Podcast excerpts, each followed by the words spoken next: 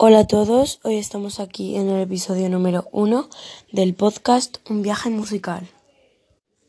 Hoy hablaremos sobre la música de antes del 1900. Y como ejemplo utilizaremos a Wolfgang Amadeus Mozart, más conocido como Mozart. Nació el 27 de enero de 1756 en Salzburgo, Austria. Fue el séptimo hijo de Leopold Mozart y Ana María Pärt.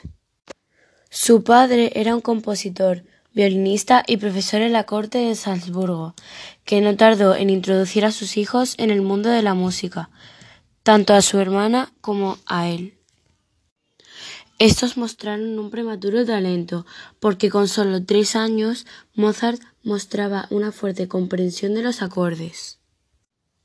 En 1762, los hermanos Mozart y Leopold emprendieron un tour por varias ciudades europeas como niños prodigios. Sus primeras composiciones, entre las que se incluyen sonatas para piano y violín y sinfonías, todavía son interpretadas actualmente por grandes orquestas y músicos de hoy en día. A los trece años, Mozart fue a Italia con su padre. Un año después, en Milán, el compositor escribió su primera gran ópera, Mitridate. Regresaron a Salzburgo en marzo de 1773 e ingresó como ayudante de concierto de la corte. Durante esta etapa el joven Amadeus tuvo la oportunidad de trabajar en varios géneros musicales, componiendo sinfonías, cuartetos de cuerda, sonatas y serenatas y algunas óperas.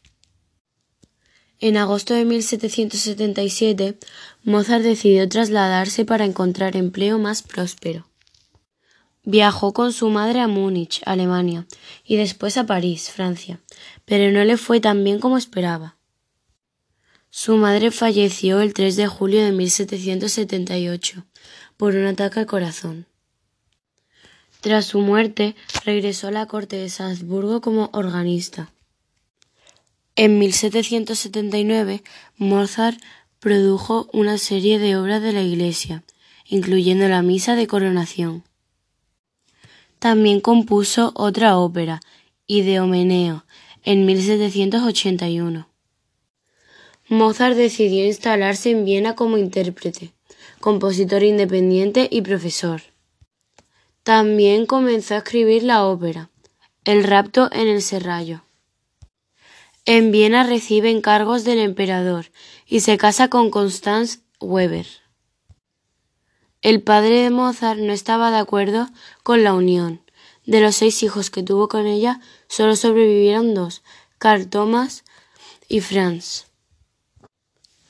En 1783, Wolfgang se entusiasmó con la obra de Johann Sebastian Bach y Georg Handel, que influyó en muchas de sus composiciones posteriores, como los pasajes de la exitosa La flauta mágica y el final de la Sinfonía número 41. Durante este tiempo, Conoció a Joseph Haydn y se convirtieron en amigos admiradores y le dedicó seis cuartetos.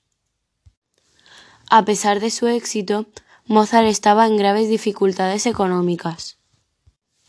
Hacia fines de 1785, Mozart conoció a Lorenzo da Ponte, compositor y poeta veneciano, y juntos colaboraron en las óperas Las bodas de Fígaro y Don Giovanni.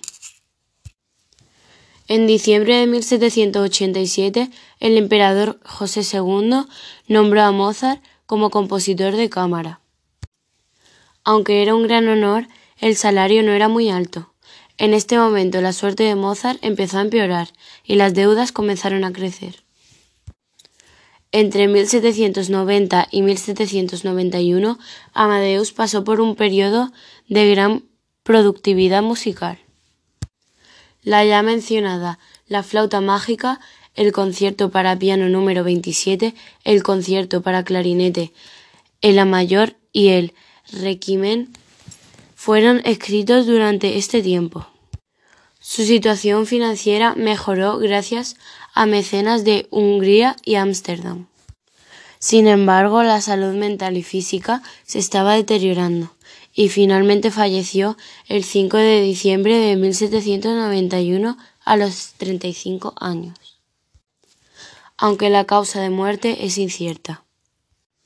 Su obra más conocida es la Sinfonía número 40 en Sol menor, KV 550, compuesta el 25 de julio de 1788.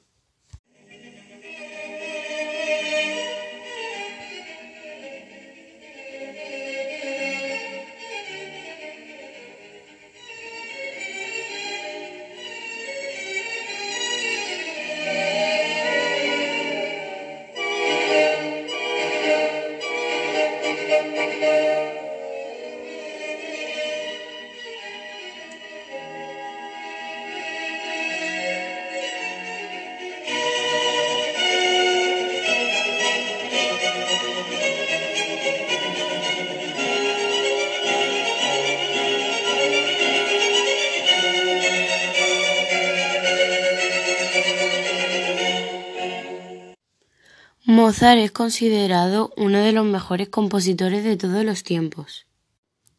Sus obras han influenciado a muchos compositores que lo sucedieron, como Beethoven. A día de hoy, su música y persona continúan ejerciendo gran fascinación. Es un placer haber compartido estos datos con vosotros. Nos vemos en el episodio número 2. Adiós.